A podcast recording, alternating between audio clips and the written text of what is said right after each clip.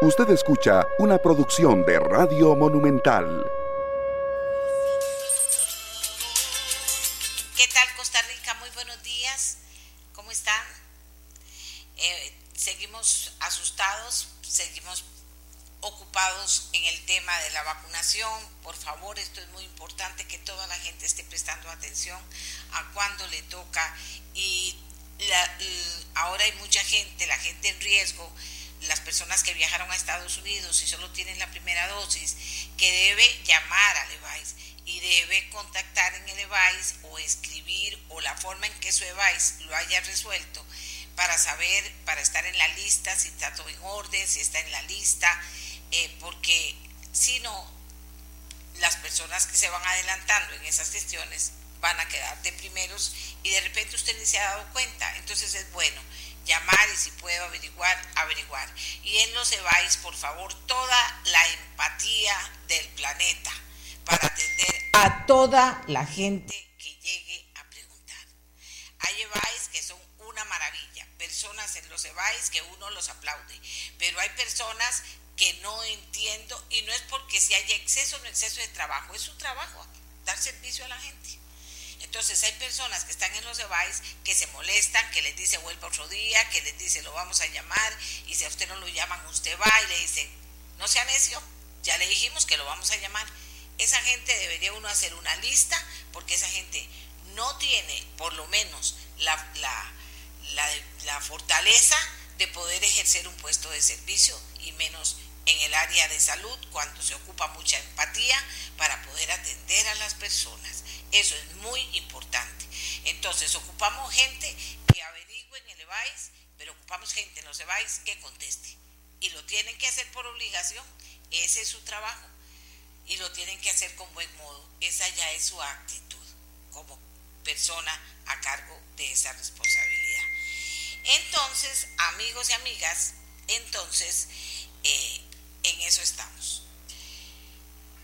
En el caso de los de, de, COVID, parece que como ya lo hemos dicho varias veces, tenemos una, una ¿qué le voy a decir? Está, no hay aumentos importantes en algunos lugares, en otros está detenido, bendito sea Dios, pero, pero más allá de eso, el tema de vacunación es súper importante y el tema de que la gente en riesgo y la gente que se vacunó con una sola dosis en Estados Unidos haga todas las gestiones que tiene que hacer ante el EVAIS y en el EVAIS le respondan para que nadie se estrese más de la cuenta con este tema. Eh, ¿Qué otras informaciones importantes? Bueno, todo lo relativo a la detención de una banda de supuestos narcotraficantes eh, y todo lo que se ha ido informando e investigando alrededor de eso algunas veces por los medios, otras veces porque ya se ha dado alguna información de parte del organismo de investigación judicial. Y precisamente nosotros hoy vamos a retomar ese tema. Ayer hablábamos con los diputados, nos faltó la diputada Milady, nos faltó el diputado Oscar Cascante, que luego en horas de la tarde se informó que él había presentado su renuncia como miembro de esta comisión que investiga el tema de la detención y lo que está ocurriendo, mejor dicho, lo que está ocurriendo en la zona sur con una eh, denuncia y una acción del OIJ en pasadas semanas.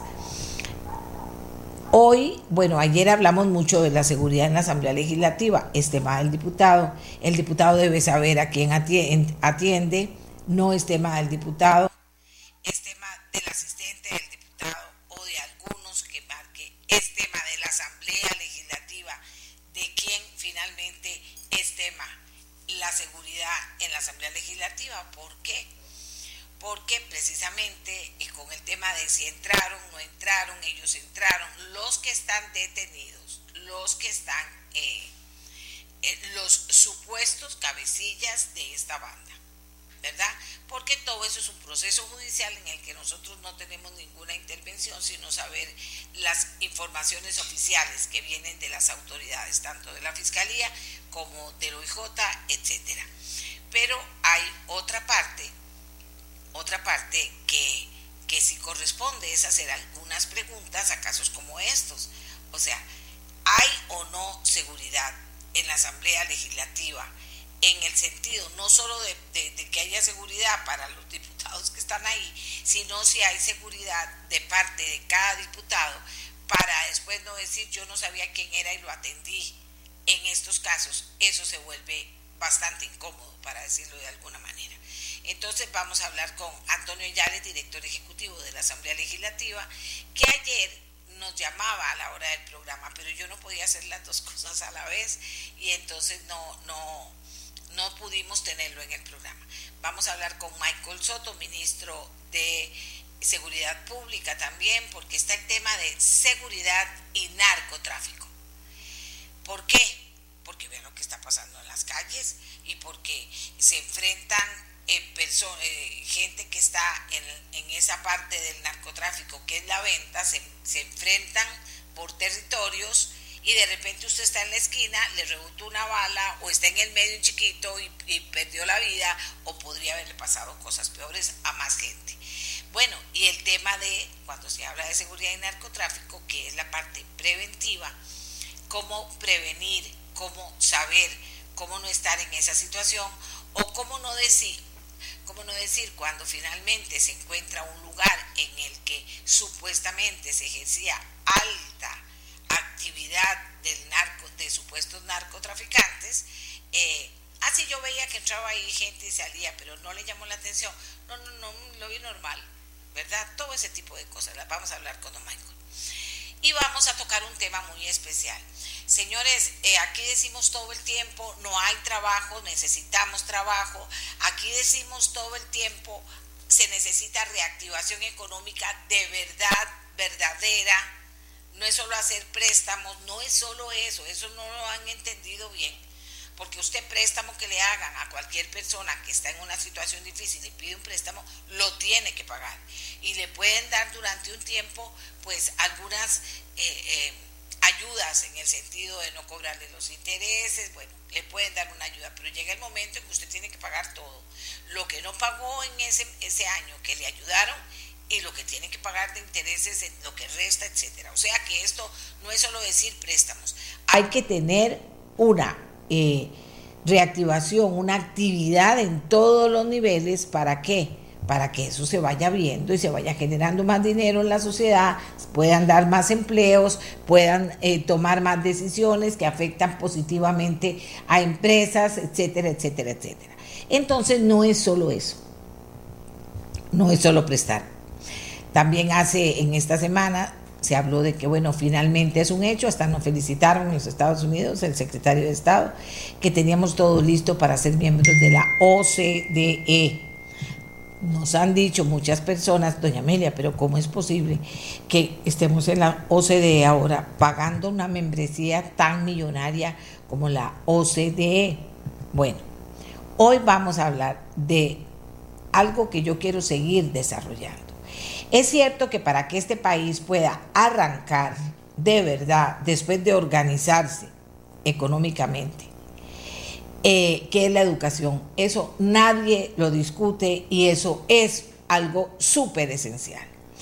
En el siglo XXI también, y después de haber estado el tiempo que hemos estado en pandemia, teletrabajando, etcétera, etcétera, etcétera, que hemos visto ya en carne propia casi todos lo que significa la conectividad, necesitamos conectividad que en cualquier lugar del país la gente se pueda comunicar para trabajar, para que venga gente de otro país a trabajar aquí, pero para los costarricenses trabajar o conseguir la información que necesitan. Pero la conectividad además incide directamente en la educación, porque queramos que no, y siempre todo el mundo habla y dice unos discursos que dicen los santísimos Dios, ¿en qué país vivirán? Queramos que no, la gente de los colegios públicos, los niños y niñas, son los que han resultado más seriamente afectados por el tema de la pandemia, pero ya venían afectados por el tema de las huelgas y de la huelga grande que había pasado antes de la pandemia. Y entonces estos niños y niñas están perdiendo un tiempo recontravalioso que hace que no puedan estar preparados a la altura del siglo XXI. ¿Me entienden lo que les quiero decir? Entonces, educación, conectividad y competitividad. Tenemos que desarrollar todo ese toda esa forma de hacer las cosas que nos haga muy, muy fuertes en el tema de competitividad. Pero ¿qué es competitividad? ¿Y cuánto ayuda a tenerlo claro para poder sacarle todo el provecho a la OCDE? Porque ya que estamos ahí y pagamos esa membresía, sería bueno saber qué es la OCDE ya con el rostro humano, cuánto nos ayuda, cuánto nos va a ayudar, qué tenemos que hacer para que nos ayude, cómo ayudarnos, pero primero tenemos que entender cómo hablar de competitividad en el siglo XXI. Bueno, ese será otro tema de hoy, porque tenemos que irnos preparando, señores, para ir, bueno, primero ya está la OCDE lista para sacarle provecho a la OCDE, obviamente, para decirlo muy coloquialmente, como dicen ahora, para decirlo muy coloquialmente. Tenemos que sacarle provecho a la OCDE desde ya, pero tenemos que ser un pueblo muy bien informado y entender todo lo nuevo que viene, porque no solo viene eh, tener la conectividad para fortalecer nuestra educación, no solo viene eh, el tema de educar por educar, viene un mundo nuevo que nos está llegando cada vez más cerca y que no, nos, no estaremos o no preparados. Cuando escuchemos qué es la conectividad, nos daremos cuenta que es una materia que debería llevarse en la escuela, desde la escuela, pasando por la secundaria y graduarse ya en quinto año con claridad sobre qué es la competitividad. Bueno, esos son los temas, los temas de hoy. Vamos a hacer nuestra primera pausa. Ya no les vamos a dar los números, ya sabemos cómo están los números. Ahora, como les dije, en relación a la COVID, necesitamos que usted esté claro si ya tiene la primera dosis que se la mm, pusieron en el extranjero, tienen que tener claro qué hacer aquí para ver la posibilidad de que le pongan la segunda aquí. Si usted es de riesgo de 14 a 50, mm, a 40, pues espérate, le digo, ya 58 años, eh, tienen, está en estas edades y es de riesgo, hay dos opciones. Una, que usted tenga en el EDUS toda su historia de riesgo y entonces está muy fácil porque usted puede decir, miren, yo tengo esto y esto y esto, ahí está en el EDUS. Pero si usted se ha visto eh, privadamente, ¿verdad? Durante un tiempo, si ha tenido alguna relación con la caja, pero que se ha visto privadamente por parte de al que lo aqueja algunas de estas enfermedades que están en la lista y que se consideran de riesgo, tiene que llamar a Levi's y averiguar bien, porque hay todo un procedimiento para que usted también sea vacunado. Y ahí le dirán cuándo, y ahí lo llamarán, y ahí estarán atentos. ¿De acuerdo? La primera pausa Costa Rica y venimos con el ministro, eh, perdón, primero vamos con el seguridad de la Asamblea Legislativa con el director ejecutivo Antonio Ayares. Ya volvemos. Gracias por acompañarnos, Costa Rica. Gracias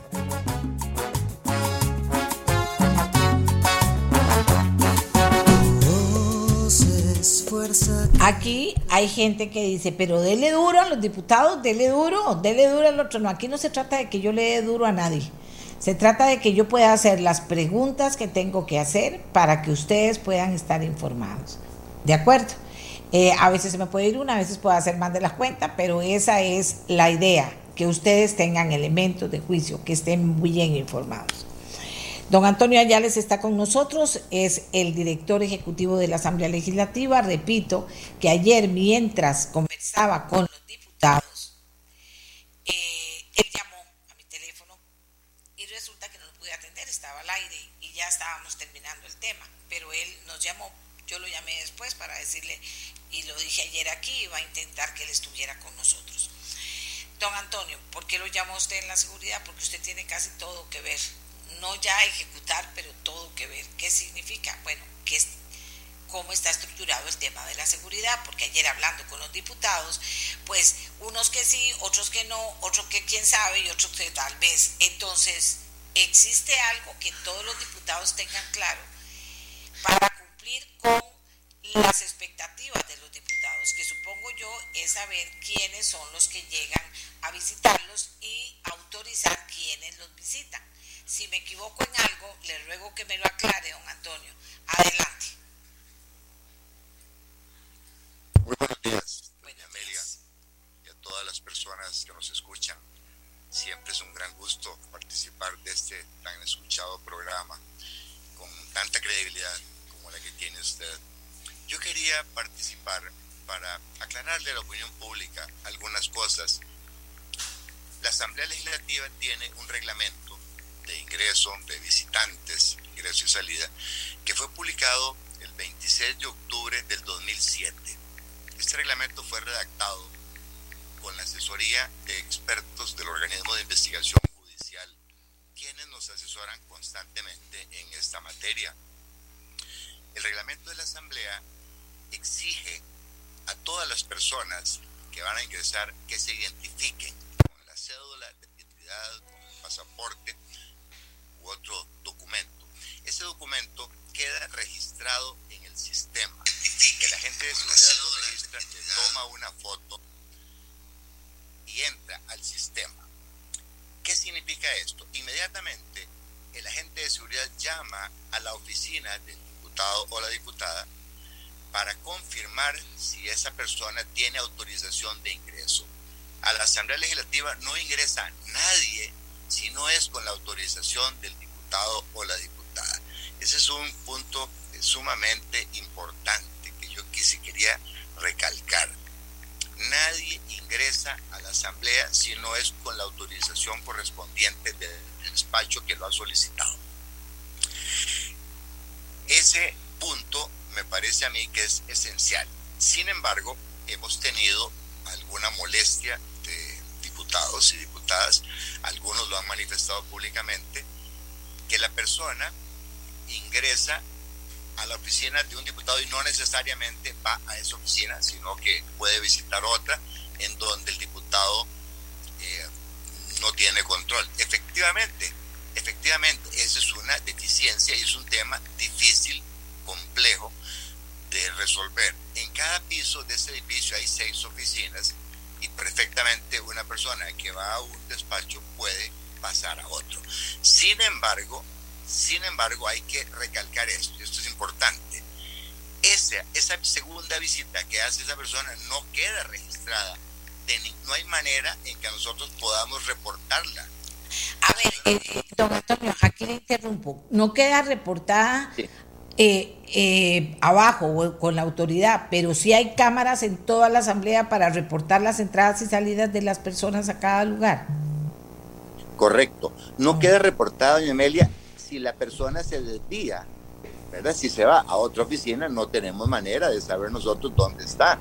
Y ese, ese diputado no puede alegar, o sea, nunca va a salir ese reporte, me explico. Sale el reporte del diputado que lo autorizó si la persona se desvió o va a otro lugar, eso nosotros no lo podemos reportar porque no lo tenemos registrado. ¿Y no tienen cámaras para registrarlo? Claro, tenemos, hay 700 cámaras. Ah, bueno. Imagínense, 700 cámaras y ahí han estado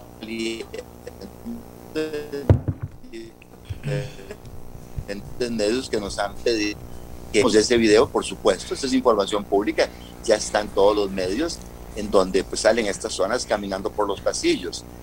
Nosotros no tenemos suficientes que un agente acompañe a cada persona que ingresa a la Asamblea Legislativa a, a una oficina.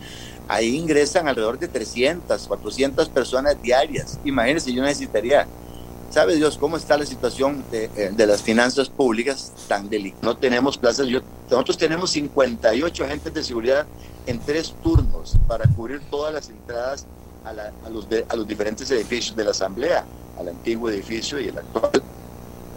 Eso nos da un turno de, de, de, alrededor de 15 personas que son apenas para mantenerlo por turno, para mantenerlos puestos. Yo no puedo mandar un acompañante, un agente de seguridad por cada persona que ingresa para llevarlo al despacho y volverlo a sacar. La responsabilidad es compartida, la seguridad, esa es una frase que siempre se ha, ha mantenido, la seguridad es cosa de todos, es cierto, la Asamblea tiene que tener sus agentes de seguridad, sus protocolos, pero también el diputado tiene que ser responsable de autorizar el ingreso de aquellas personas que van a su despacho.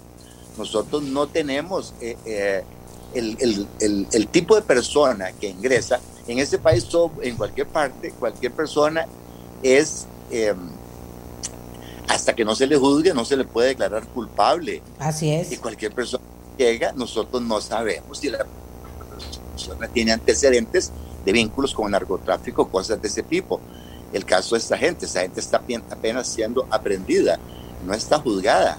nosotros no tenemos esa, no, pero el diputado sí tiene, eh, eh, don Edgar, es que aquí hay algo que es importante. Cada diputado debe responderle a quien lo eligió. Y eso no se lo pueden quitar de encima. Y tienen que explicarle las cosas a quienes lo eligieron.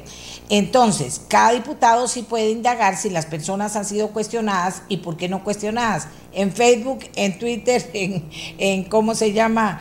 Eh, en Google, lo puede indagar. Es que esas son responsabilidades que uno no puede dejar pasar por alto.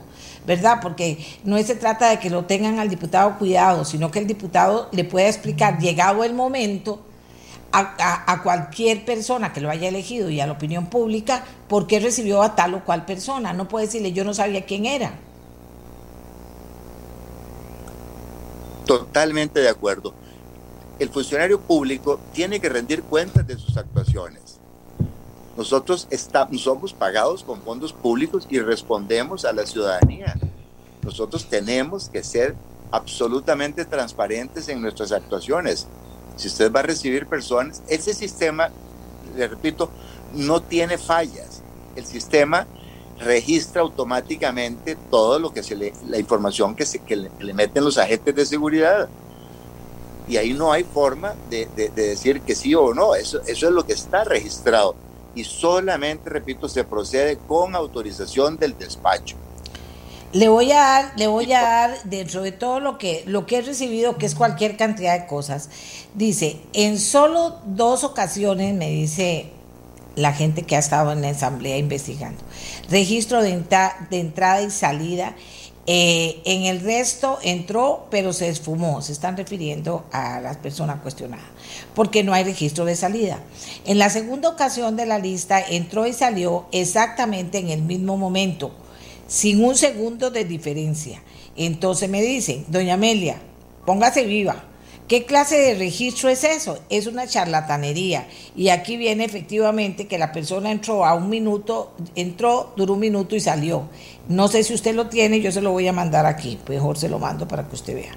Entonces digo yo, es tan susceptible, o sea, ¿qué tan seguro es, por lo menos, eh, documentar el ingreso de cada persona y lo que duró y la salida de cada persona, de cualquier persona a la Asamblea Legislativa?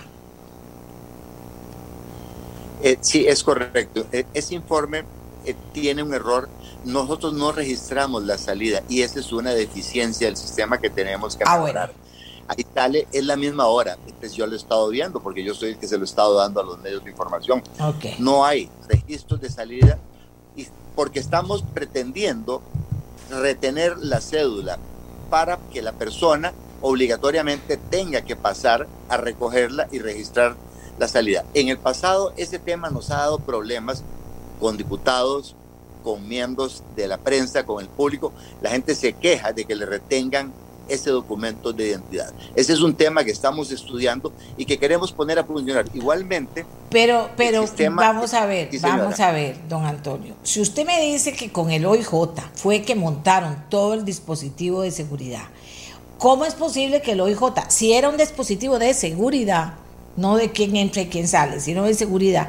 ¿Cómo es posible que no se haya documentado eh, de la misma manera que, se, que, está marcada la entrada, se, marque la salida? O sea, eso no lo entiendo, ¿con qué argumento no lo hicieron? Digo yo. El sistema lo que tiene es que le, eh, le pone un sticker a la persona. La persona tiene que portarlo, ese sticker, y debería a la salida regresarlo, retornarlo.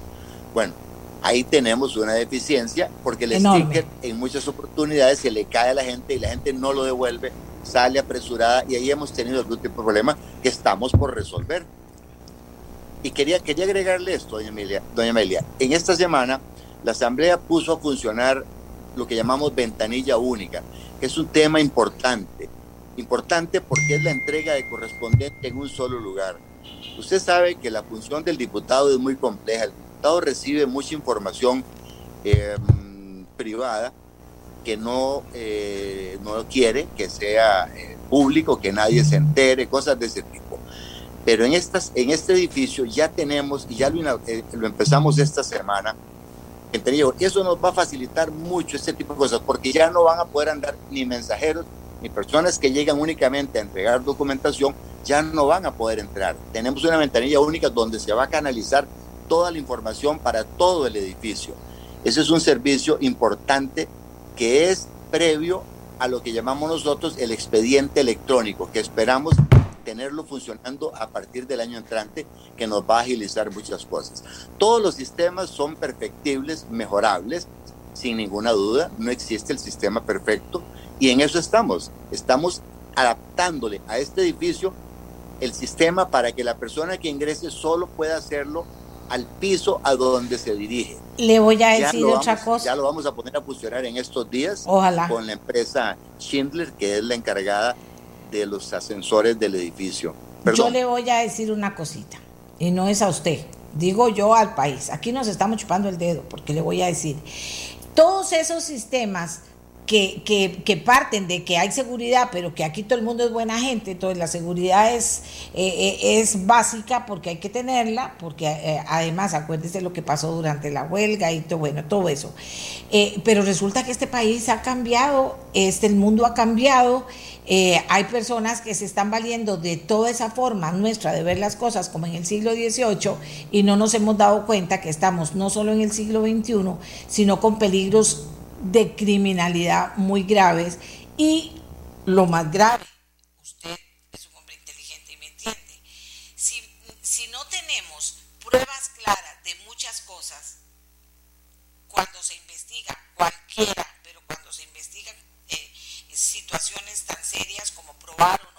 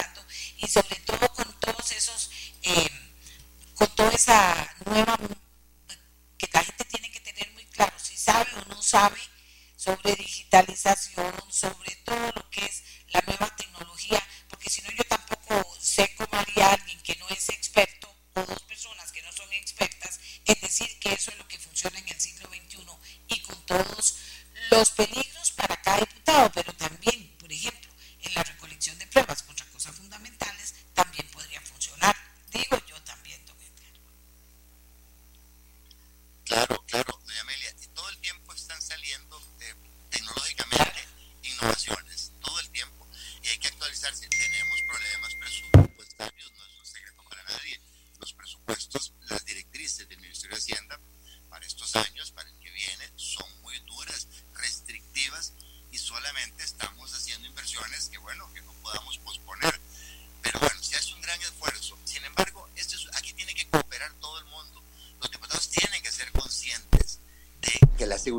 claro que es, no hay nada inviolable, es, es imposible tener el control absoluto de todo. Vea usted lo que sucedió en el Congreso de los Estados Unidos. En estos días hablaba con un colega. Sí, sí, en pero, pero es que vea, hay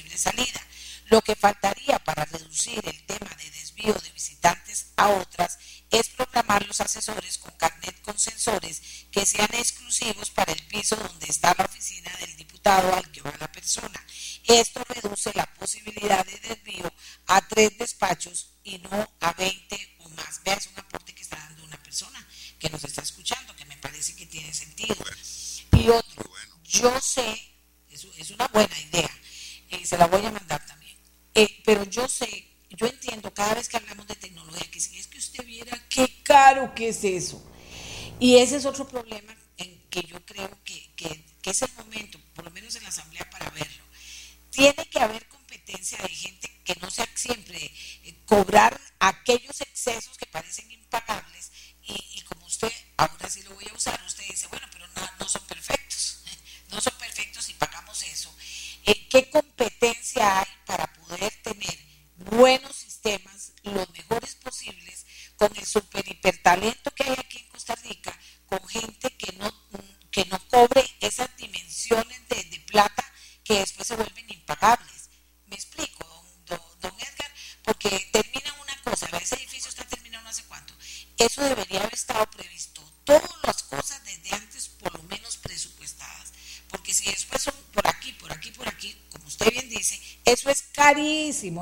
entonces seguimos dando vueltas.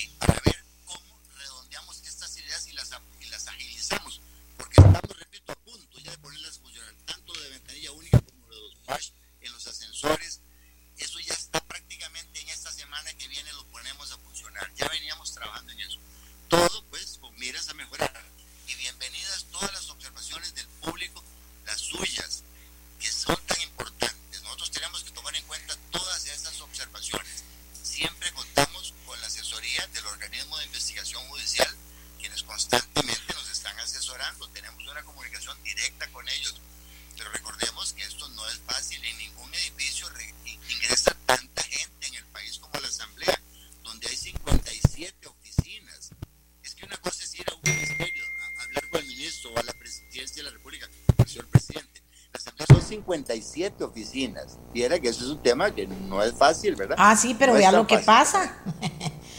Por eso le digo, estamos en el siglo XXI. Y si no sabemos lo que está pasando, y supongo que en todas las asambleas, en el tema de, eh, que ni siquiera me refiero a que veamos las películas, veamos la, esa, esa que es ficción, pero no es ficción, pero veamos los documentales, veamos lo que está pasando con la criminalidad de muchas maneras en el mundo. Entonces no podemos hablar como de la Costa Rica tan linda, chiquita, preciosa, que aquí todo el mundo se quiere, se respeta, entra y sale,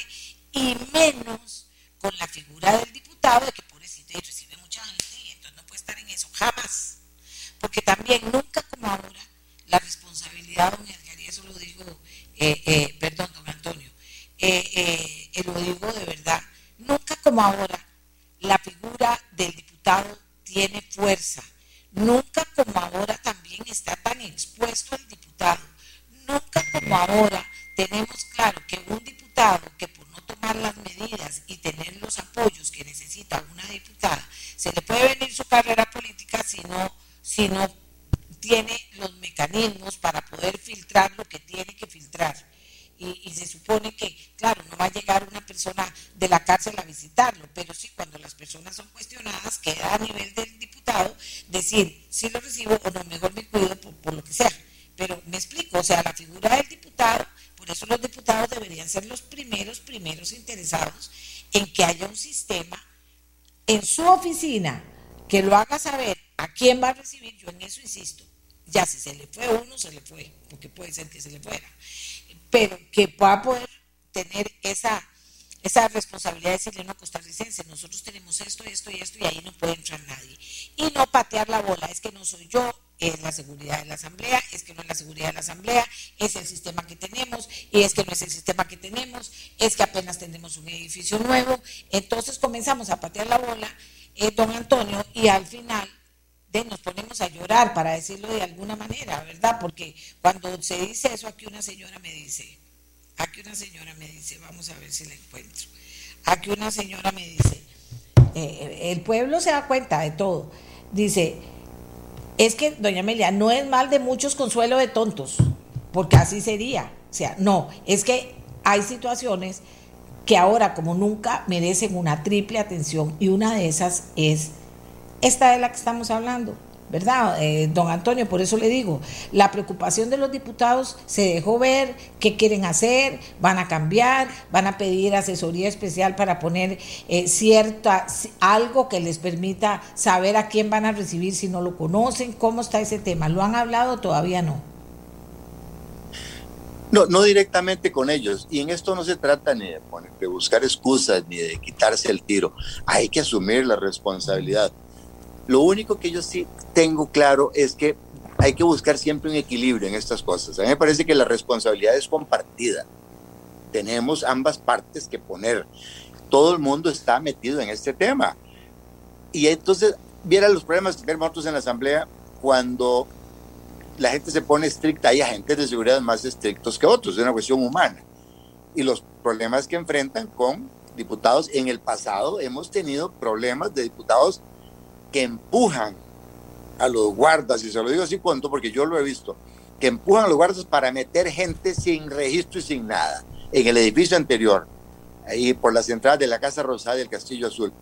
Viera el problema para un muchacho de, de, seguridad tener que enfrentarse a un diputado. Esos son temas que, que tal vez la opinión pública no conoce. Pero hay cámaras para registrar eso ahora. Ah, ahora sí queda todo registrado, ah, por supuesto por supuesto. Pero en eso estamos, doña Amelia, en eso estamos. Y, yo creo que estamos haciendo un buen esfuerzo y aquí se trata de asumir responsabilidad. No podemos evadir de ninguna manera temas tan, serios como estos. Yo los asumo dentro de la responsabilidad que me compete, pero también los diputados tienen que asumir su responsabilidad de vigilar, ser vigilantes de a quién van a recibir. No es un asunto solamente de la seguridad institucional. También tienen que poner ellos de su parte.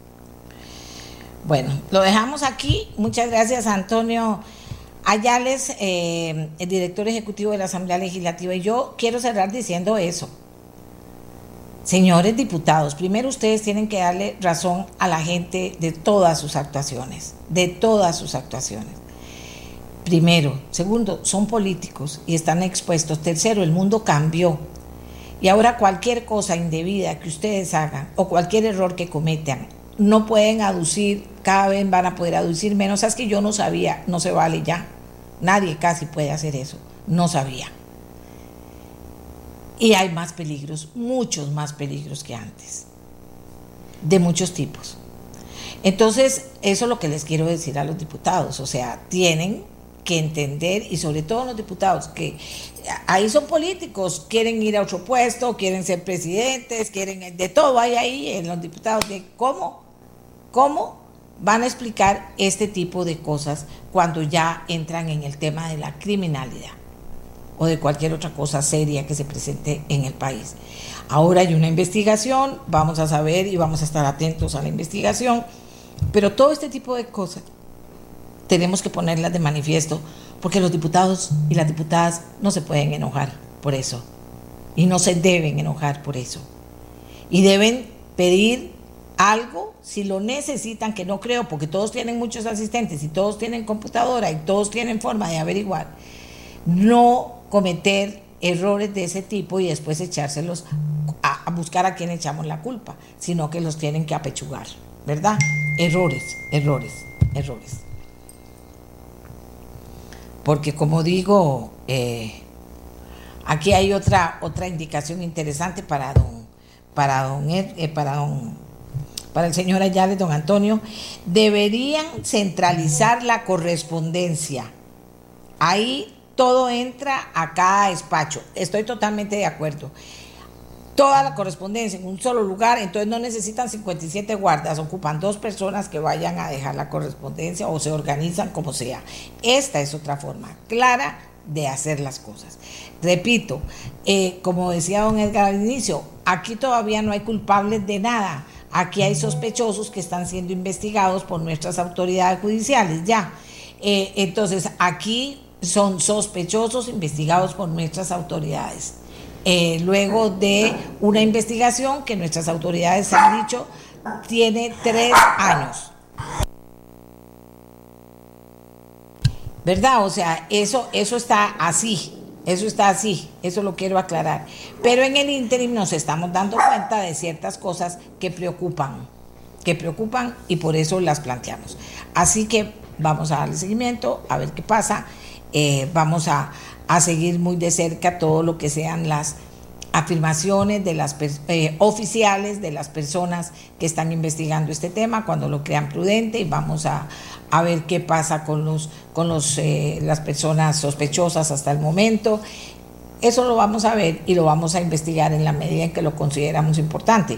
En la medida en que sea un proceso que se sigue normal, sin problemas, pues estaremos también eh, eh, atentos para ver qué les interesa a ustedes, porque nuestro deber es cumplir con ustedes. De acuerdo, aunque me regañan y me dicen, dele duro, dele duro, yo no tengo que darle duro a nadie. Bueno, a veces, a veces, si falta el respeto, dice algo indebido o algo, es diferente.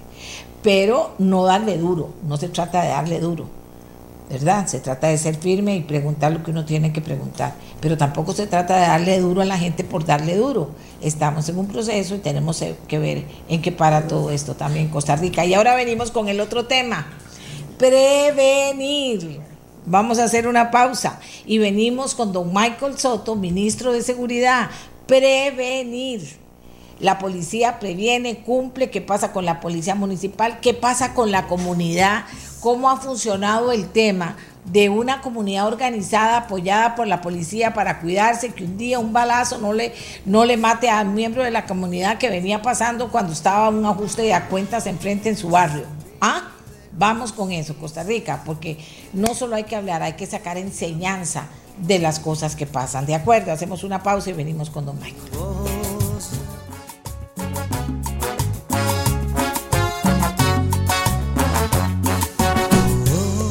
Buena noticia, qué buena noticia. Las cooperativas de Exalud, Copesana, Copesalud, Copesiva y Copesaín anuncian que este sábado 29 de mayo estarán realizando una jornada de vacunación extraordinaria en la que aplicarán un total de 4.136 vacunas contra COVID a grupo 2 y 3, ojo, grupo 2 y 3. Copesalud ampliará su jornada también el día domingo. En Santana se aplicarán 1.500 dosis, en San Francisco de Dos Ríos eh, vamos a ver, San Antonio 800, en Tibas 300, en Barba 480 y en Pavas 1056 distribuidas entre primeras y segundas dosis. Vea que le estoy contando para que después no diga que no sabe, porque tienen que estar atentos. Y además hay una cosa, me han dicho, vea, doña Amelia, a veces nos quedamos con cinco eh, eh, dosis y hay que acabar, porque acuérdense que esto tiene un tiempo y de todo. Entonces llamamos a la gente y llamamos igual en edad. Si no nos contestan, al final nos contesta alguien joven y le decimos, véngase para no perder la vacuna. Y, y, eso ha pasado, no es que andan vacunando a gente joven, es que bueno, si eso es lo que contestó en la lista que venía, porque ellos tienen que gastarse las vacunas en el tiempo que les dijeron. Bueno. Don Michael Soto, ministro de Seguridad, yo el tema lo tengo hoy como seguridad y narcotráfico, y porque por lo que ha pasado en el país, por los datos que se manejan por parte de las autoridades, y porque prevenir es algo que le toca a la fuerza pública, a la policía municipal, a la comunidad también, con el apoyo inclusive de las autoridades.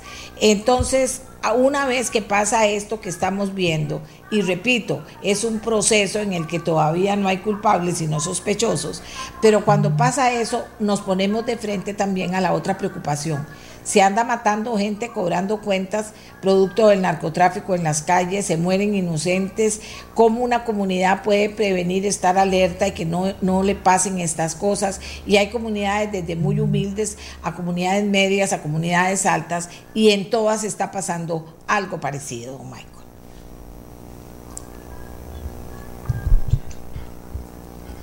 Saludos, doña Amelia, no sé si ahí me escucha. Ahí lo escucho perfecto, adelante. Muy bien, buenos días. Sí, es que eh, me sacó el, link y hasta ahorita volví a ingresar, entonces le escuché la mitad. Bueno, un poquito es eh, el tema de prevención, ¿verdad? Ciertamente eh, el país tiene problemas de seguridad importantes que tenemos que tratar de superar y uno es el tema pues sin duda alguna el narcotráfico, que hemos estado hablando mucho, que el narcotráfico genera aproximadamente el 50% de los homicidios que tenemos en el país, que en este momento tenemos 234, que son 11 homicidios más que, el año pasado la misma fecha, que aunque es poco, es mucho, igual eh, nos genera mucha preocupación y seguimos eh, eh, trabajando en eso. Y bueno, ahí la articulación interinstitucional, la articulación con la comunidad es fundamental, coordinar con las otras policías, como usted ahora lo mencionaba, el tema de las policías municipales, coordinar con OIJ, con la Fiscalía y también tener alguna cercanía importante con la comunidad, pues para el intercambio de, información eh, dentro de los rangos de, confidencialidad para no exponer a nadie y tratar con todo esto un, tener un, un abordaje. Situación que no es, no es fácil, no es sencilla, más bien eh, tiende a volverse más, más compleja, pero bueno, seguimos trabajando, seguimos tratando de, desarrollar estrategias pues para contener la criminalidad y, y, tratar de mantener el país en los mejores índices de criminalidad, ubicado ya de por sí en una de las zonas más, más complejas del planeta. Eh, vamos a ver, don Michael, sí, usted vio que hoy los poderes de la República el presidente los llama y cada uno se va a reunir, perdón, todos se van a reunir para ver esto que está ocurriendo. Entonces a uno le cabe, la, le entra la preocupación. Es que eso no debe ser una preocupación de todos los días, no deberíamos estar todos los días viendo a ver qué, qué, qué puede hacer una reunión de los supremos poderes, qué es lo que pueden hacer que no se ha hecho. Michael, ¿qué? Sí, bueno, es importante mencionar en torno al caso en cuestión en que está en estos días, el caso de esta estructura vinculada a la capital y a la provincia de Limón. Vamos a ver, este es un caso que dicho sea de paso, es un caso de OIJ, ahí el ministerio le colaboró un poquito, eh, una investigación bien hecha, eh, en asocio con, con, la, con la fiscalía, también con un juez que fue el que le dio seguimiento a toda la parte inicial. Esto es un caso que tiene tres años y aquí voy a hacer una referenciación sin meterme al caso porque hay una limitante legal. Eh, desde hace mucho tiempo, doña Amelia, se venía hablando del tema de la exportación de droga en contenedores hacia Europa, saliendo en productos nacionales, principalmente fruta. Y habían algunos cuestionamientos ahí bastante fuertes de la prensa, del sector público, de algunos legisladores. Este, y bueno, nosotros no queríamos hablar del tema para una razón muy sencilla, que había una investigación abierta. Había una investigación abierta y no podemos hablar eh, claramente de eso. Lo cierto es que ahora esa eh, droga que se exportaba hacia Europa, este, de, el PCD detectó cantidades importantes, recordarán que el año pasado se detectaron cerca de 6 toneladas de droga y, otros cargamentos diversos hacia, hacia Europa. Toda esta investigación de tres años, muy elaborada, muy compleja, eh, hace que hoy OIJ, eh, una muy buena investigación, está culminando este caso con todas las ramificaciones y demás que estamos viendo y que usted también ha estado analizando. Eso significa que se viene trabajando desde hace años. Además, bueno, el caso de la zona sur también, este, que tenía aproximadamente año y medio, y en este momento, evidentemente, sin entrar en detalles, venimos con otros casos grandes, OIJ viene con sus casos, PCD viene con sus casos, y desde el punto de vista operativo, ¿verdad? Le estoy hablando del operativo, ahorita si quiere entramos un poco a la reunión que tuvimos ayer, que yo estuve en esa reunión. Claro, es que aquí me están diciendo, doña Amelia, se reunieron anoche los poderes, don Michael estuvo ahí y oiga lo que me están diciendo. Terminaron anunciando un manifiesto sobre acciones que definirán en junio. O sea, nada, así me pone la señora que me está escribiendo. Bueno, dígale a la señora que si ella estuvo ahí con todo el cariño del mundo. Ya le voy a explicar un poquito. Igual nosotros aceptamos todas las críticas, doña Amelia. Está bien. Uno tiene que, uno tiene que, ser maduro en ese sentido. Bueno, vamos a ver desde el operativo. Para terminarle la idea, se ha venido trabajando todas las policías, la fiscalía, así hay un, hay un buen trabajo, hay un buen esfuerzo, hay personal, personeros eh, eh, de las instituciones policiales y, judiciales honestos que están trabajando, aunque hay infiltraciones en estas áreas, cuatro oficiales del OIJ detenidos, lo cierto es que hay gente honesta que está tratando de limpiar la casa. ¿Qué fue lo de ayer?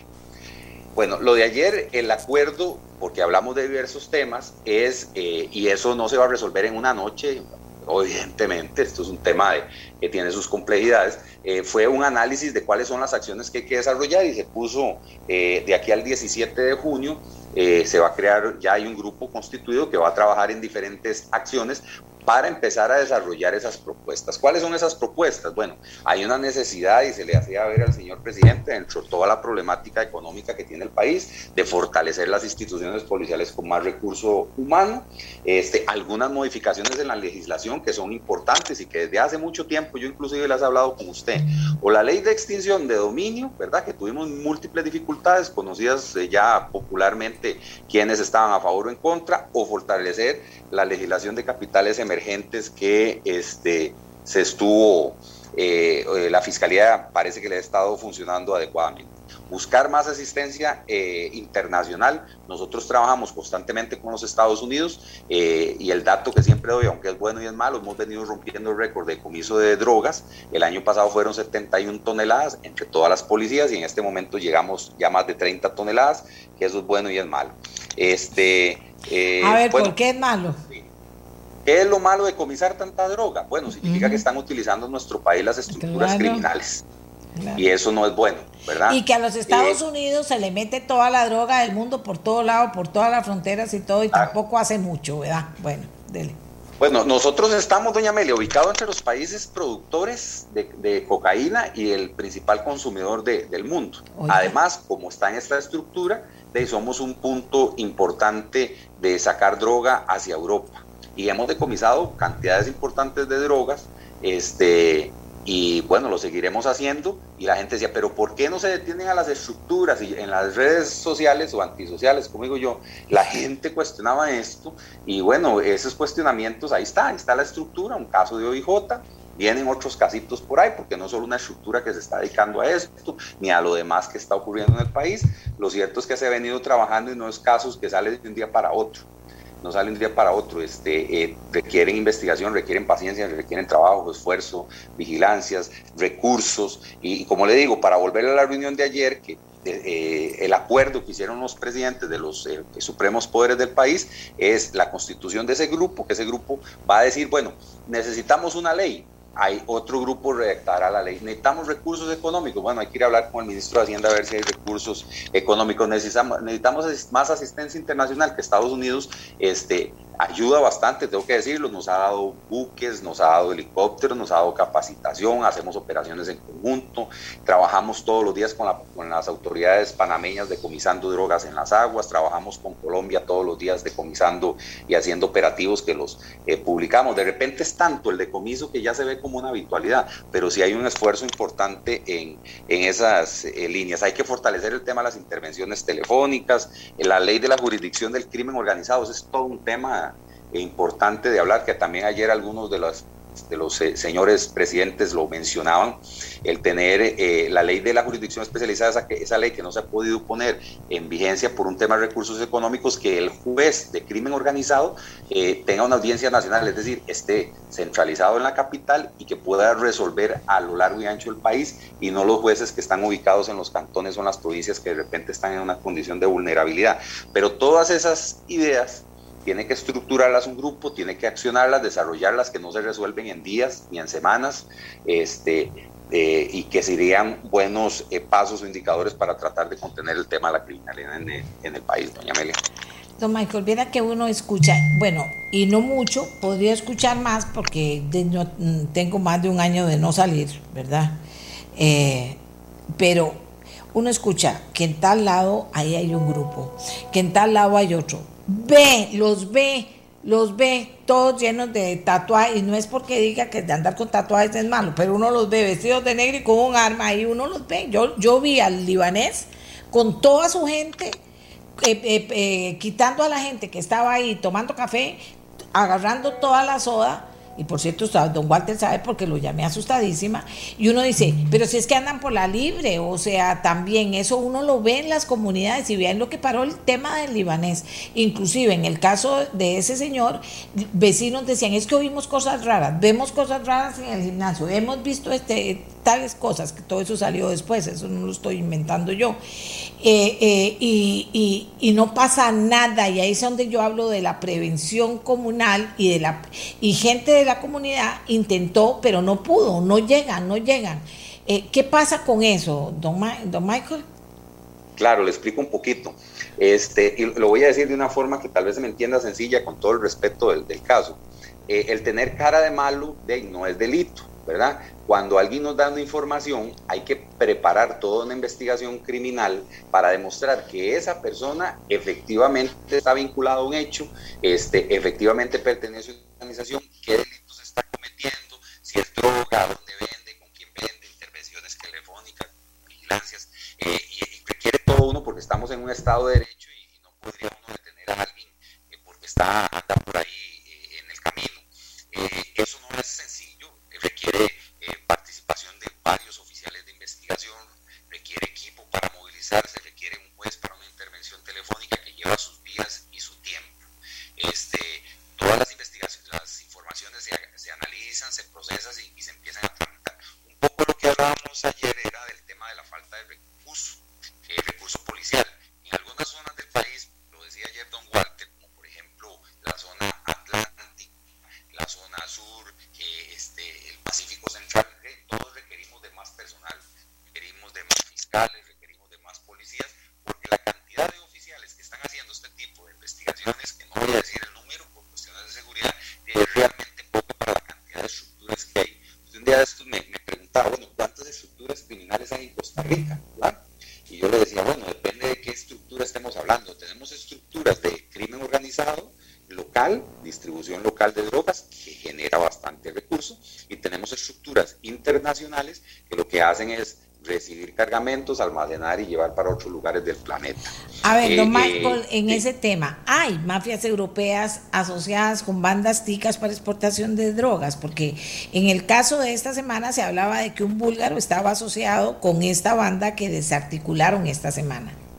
Ok, de acuerdo. Vamos a ver, y como, decía usted ahora lo decía muy bien, porque hay que decirlo así, y bueno, lo decía don Antonio, hay que decir presuntamente, porque un juez tiene que decir que sí son. Así es. En esta, en esta investigación, presuntamente, estas personas detenidas, que son eh, costarricenses y que lo que hacían o tenían alguna vinculación con suramericanos para el, llevar estos cargamentos de drogas a Costa Rica, colocarlos con toda una estructuración y demás y en contenedores y llevarlos hacia algunos puertos europeos, eh, no van a conocer eh, estructuras criminales europeas de la noche a la mañana de España, de Francia, de Bélgica, de Holanda, como son las autoridades con las que coordinamos constantemente. Eh, no los van a conocer de la noche a la mañana. Y los grupos europeos criminales de, necesita conseguir gente en América para que tengan contactos y poder hacer ese tipo. Esas uniones o esos enlaces son crimen transnacional. Es decir, un costarricense, en este caso con un sujeto de ascendencia eh, búlgara, este, se conocen, se enlazan y establecen una alianza y una coordinación. Entonces le dice uno, bueno, consígame usted el cargamento, colóquemelo y yo allá le di, consigo. Quien lo reciba, lo distribuye y le pague a usted. Este, que si hay asentamiento en Costa Rica, por supuesto que lo hay, este caso es evidente. Y bueno, como le digo, por ahí vienen otros casitos más y esto es de nunca parar, un caso termina y se arma otro y un caso termina y se arma otro. Y o sea que en este momento, en este momento andan detrás de varios, digámoslo así. En este momento tenemos investigaciones abiertas. Exacto. ¿Qué tan atractivo es para los narcotraficantes enviar cocaína a Europa? ¿Cuánto ronda el precio de un kilo de cocaína allá, por ejemplo? Sí, buenísima pregunta, doña Amelia. Vamos a ver, en, un país productor como Colombia, ¿verdad? Que hay varios países productores en Sudamérica, puede costar un kilo de cocaína aproximadamente entre 900 y 1200 dólares en el país, en el país productor. En un país como Costa Rica, aproximadamente, y esto tiene que ver con oferta y demanda, puede costar alrededor de 7 mil dólares un kilo de cocaína colocado en Costa Rica. En Estados Unidos, depende del estado, puede valer 25 mil dólares. En Europa puede costar entre 30 y 35 mil dólares. Un kilo de cocaína, 30 y 35 mil dólares. Y por ejemplo, en Asia, en algunos países de Asia, un kilo colocado en este lugar puede costar hasta 100 mil dólares. Entonces, vea, desde que una organización lo compra en el país de origen, pasa de mil dólares aproximadamente hasta los 35 mil dólares en Europa. Evidentemente hay que pagar eh, costos de, exportación, traslado, extorsiones, logística y demás. Pero por eso es que las ganancias son tan lucrativas y tan atractivas para estas estructuras criminales. Cada vez, y esto es muy, muy serio, ¿verdad, don Michael? Cada vez es más común que, ven, que vemos policías o agentes judiciales en grandes operativos antidrogas detenidos. ¿Cree que estas bandas han logrado infiltrarse hasta qué punto en los diferentes cuerpos policiales? ¿Por qué cree que se da esto? ¿Le preocupa la situación? Esto es para hablar de la policía, porque sin entrarle a hablar a otros niveles ya más altos de la Administración de Justicia. ¿Cómo ve esto, tú, Michael? Lo vieron ayer con los, con los señores que estaban hablando. Don Michael. ¿Aló?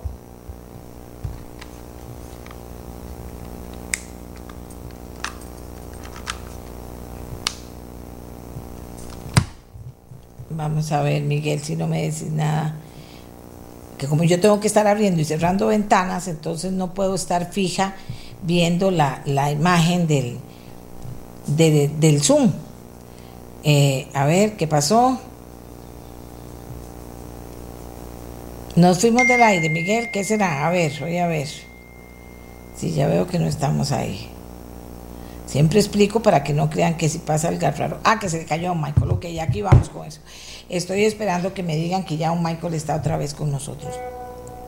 Muy bien, está en el teléfono don Michael. Le hablaba a don Michael de que el tema de que se en las estas eh, detenciones que se hacen en las redadas, que se hacen en los operativos, cada vez más oficiales policías, gente del OIJ, eh, se mencionan inclusive gentes en otras esferas de la Administración de Justicia, pero empezando por esta, eh, le preocupa, les preocupa qué dijeron los señores ayer, qué controles hay o no hay. Yo sé eh, que, que, digamos, hay personas que cuentan casi con chivatos en la policía para que les avise si van a llegar a buscarlos o no. Esto ha salido en las investigaciones que he estado leyendo yo. Eh, conozco casos en que eh, estos ya no están, pero pasaba que llegaban los taxis llenos de pizzas a darle a la policía a la, noche y después a la medianoche llegaban otra vez con comida a darle a las policías en taxis haciendo fila para, por supuesto, decir, ay, pobrecitos, ganan poco los policías, entonces le vamos a dar comida. ¿Cómo están manejando ese tema? Arriba, abajo y en el medio, porque cada vez están apareciendo estas figuras que uno dice hasta dónde se ha permeado realmente y que, cómo lo están manejando las autoridades.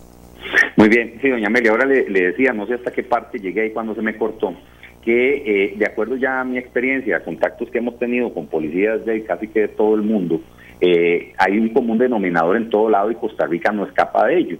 Las estructuras criminales necesitan necesariamente para generar impunidad y para lograr su cometido asentarse sobre estructuras eh, gubernamentales, estatales llámese policías, llámese poder judicial, llámese ámbitos de gobierno locales, políticos, eso ocurre en todos los lugares del planeta y Costa Rica no, no escapa a eso.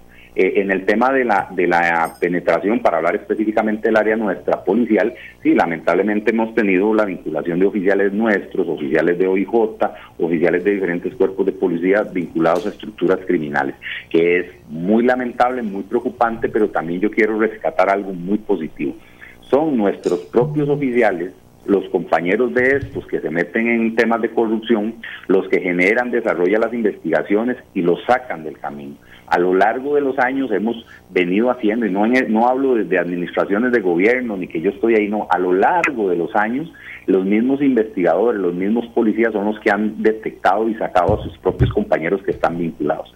Ahora, con estos casos que han venido ocurriendo, es porque la misma policía, la misma fiscalía, los mismos jueces este, han desarrollado investigaciones donde se clarifican y se evidencia la participación eh, de personas en otros niveles.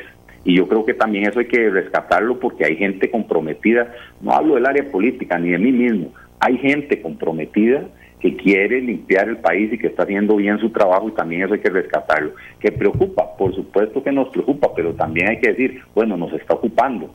Eh, detenemos oficiales constantemente, eh, hemos, eh, o sea, eh, ¿Tiene números, don Michael? ¿Tiene números? ¿Tiene números? Números de policías involucrados. Sí, porcentaje de policías que han logrado detener hasta el momento. Sí, hace, hace unos días un periodista nos pidió el, el, el dato este, un medio televisivo y creo que andábamos con un número eh, bajo de oficiales participando, por ejemplo, en el caso del Ministerio de Seguridad Pública, era cerca de un 1% de la policía eh, vinculada en alguna actividad o se ha detenido en algún momento en sus investigaciones.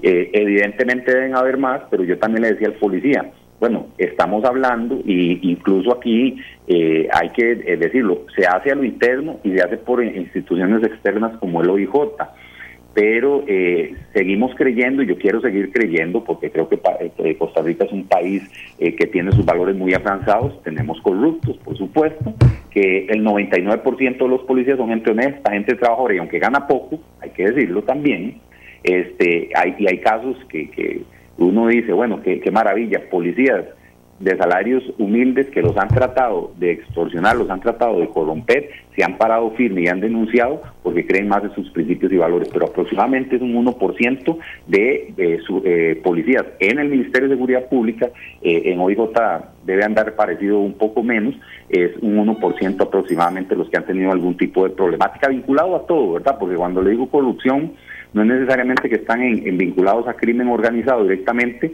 sino que han hecho algún cobronazo o han hecho alguna situación que va en contra de, del estamento y los principios y valores policiales. ¿Quiere que le cuente lo que me están diciendo en el 84747474? Por favor. Hoy no he dado el número y vea qué cantidad de gente. La mayoría de las personas me están diciendo, en este momento en concreto, doña Amelia, si hay muchos policías, pero ¿por qué nunca oímos de los que están arriba de los policías, de los que los compran, finalmente de los que están más arriba, de los que lavan los millones de las drogas? ¿Por qué esa parte no la conocemos? Y no y, usted pregunta de los policías, ve, para que vea cómo es la gente. Pues yo, yo les puedo decir a estas personas, y a mí me encanta esto, porque Vea, eh, yo tuve que guardar silencio algunos, algunos meses bastantes cuando nos cuestionaban el tema de que nosotros decomisábamos y decomisábamos cocaína en los contenedores y que no deteníamos a nadie, que deteníamos solo a los traileros y que ustedes no hacen nada y corruptos, y bueno, de todo nos dijeron. Y cuando este caso terminó, ahora puedo decir, gracias al OIJ de la Fiscalía, que bueno, tuvimos que guardar silencio y apoyar porque PC hizo decomisos y ahora sí se detuvo a la estructura, que va a ir a juicio y hay que demostrárselo. Ahora sí se detuvo a los lavadores.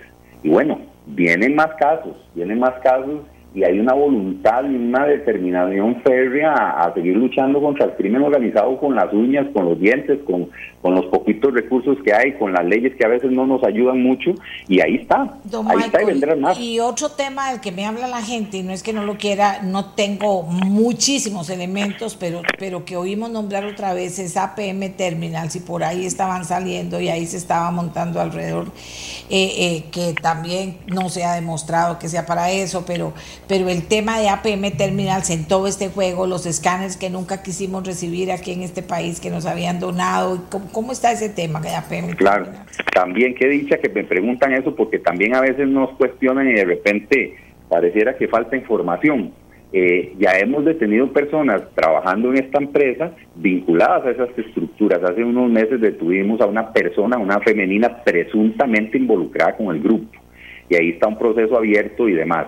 Nosotros no podríamos decir en ninguna manera, más bien todo lo contrario, que, la empresa como tal esté involucrada. No, todo lo contrario, nos ayuda, nos facilita, nos colabora, pero bueno, empleados de ellos, vecinos de la zona, lamentablemente se han involucrado en esto y ya hemos tenido que detener algunos.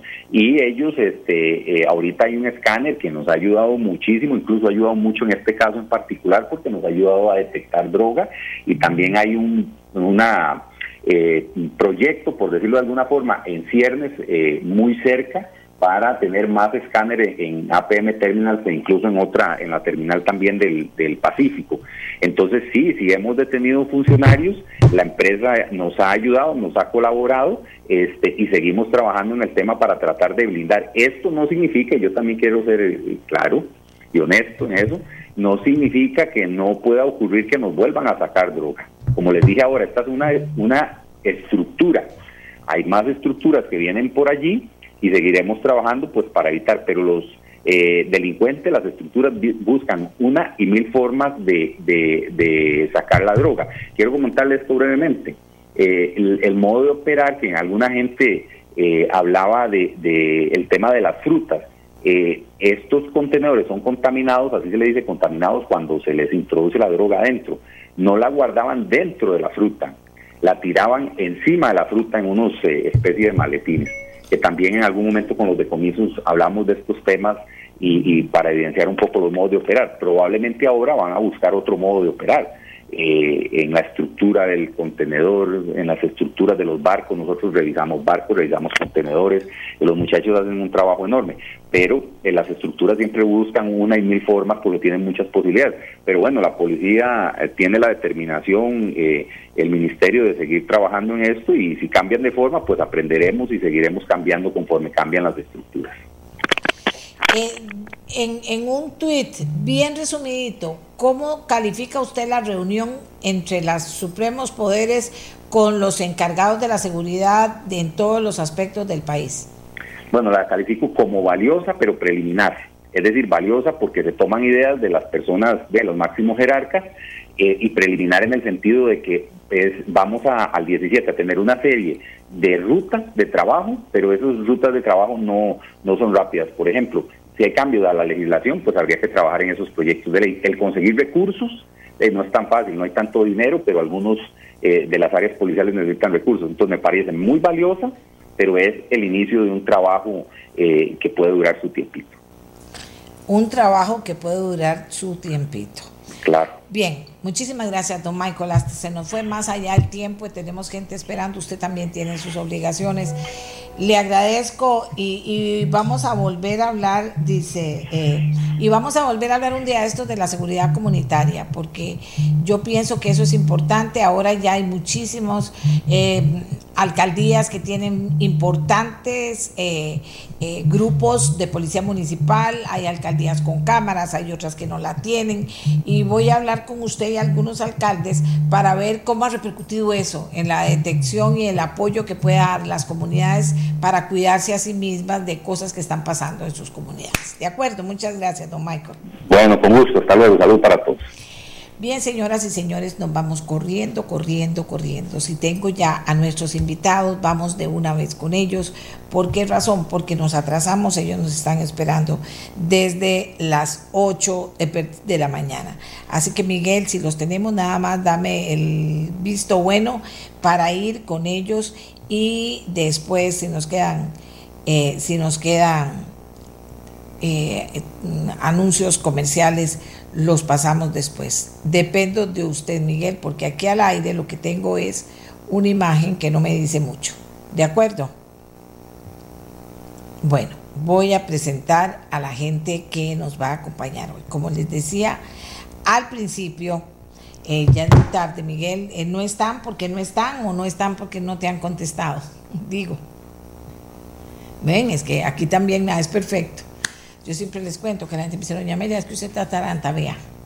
Desde que comenzó la pandemia, yo prendo las luces, prendo la tele, prendo el equipo, eh, pongo las flores, eh, me peino, me maquillo y todo lo hago yo.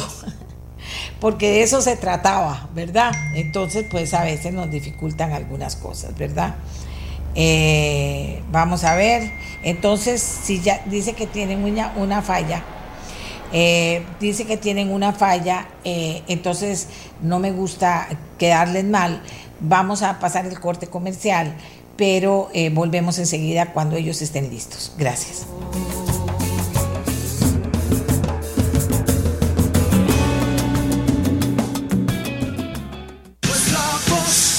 Por tiempo limitado, quiebratón de precios monje de temporada verde con hasta 60% de descuento en más de 40 mil artículos. Recordá que en Monje te mejoramos cualquier precio o te damos un millón de colores. A Monje le tengo fe. Mi hija Ariana disfruta mucho ver tele y le explico la importancia de también descansar y alimentarse bien. Por eso definimos horarios tomando en cuenta lo que ella quiere y llegamos a acuerdos. Eduquemos sin castigo físico ni trato humillante. Formemos con amor y respeto y Gobierno de la República.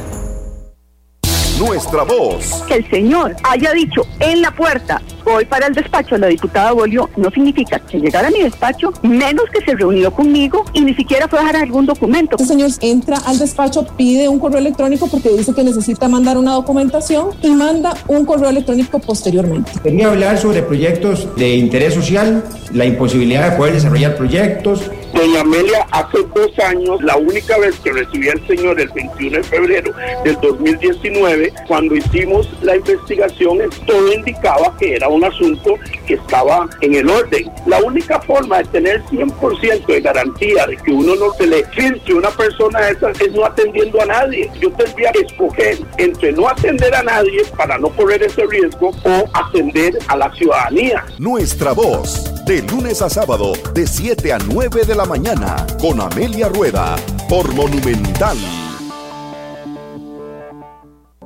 Hace 50 años, hombres visionarios crearon Corvana, ente público no estatal, para guiar el destino de la producción bananera y se han cosechado excelentes resultados.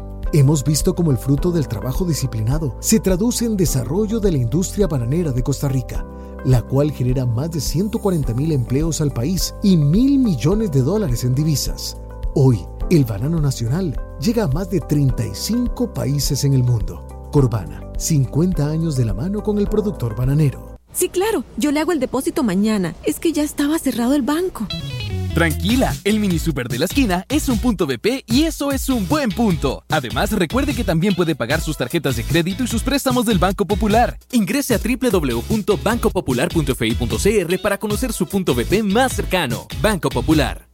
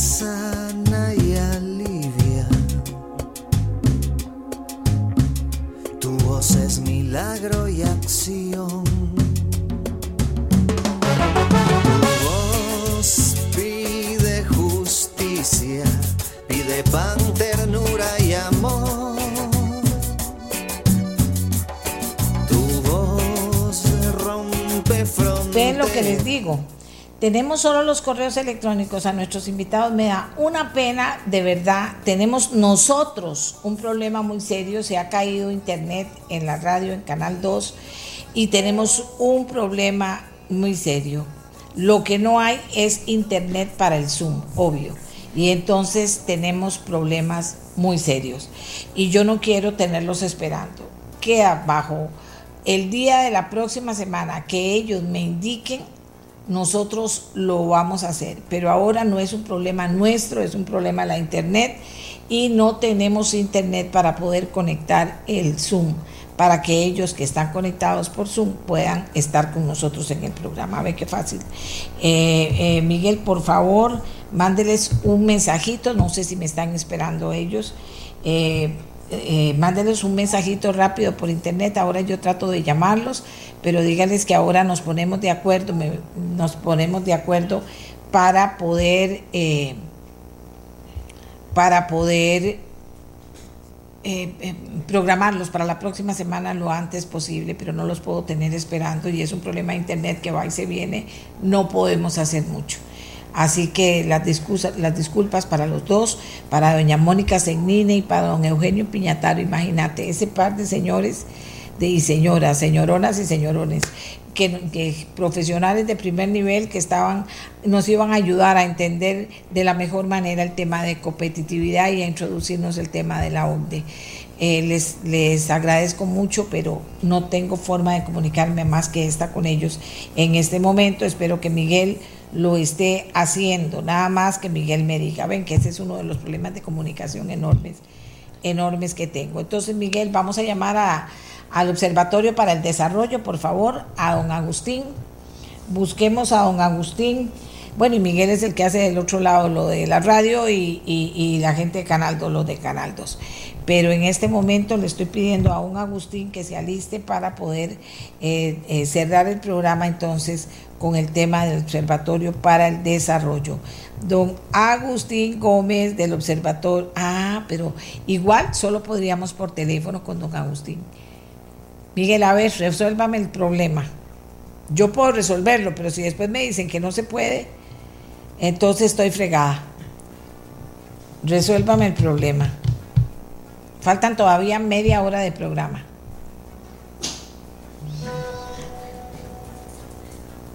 ¿Quién está en quién es ya en el teléfono?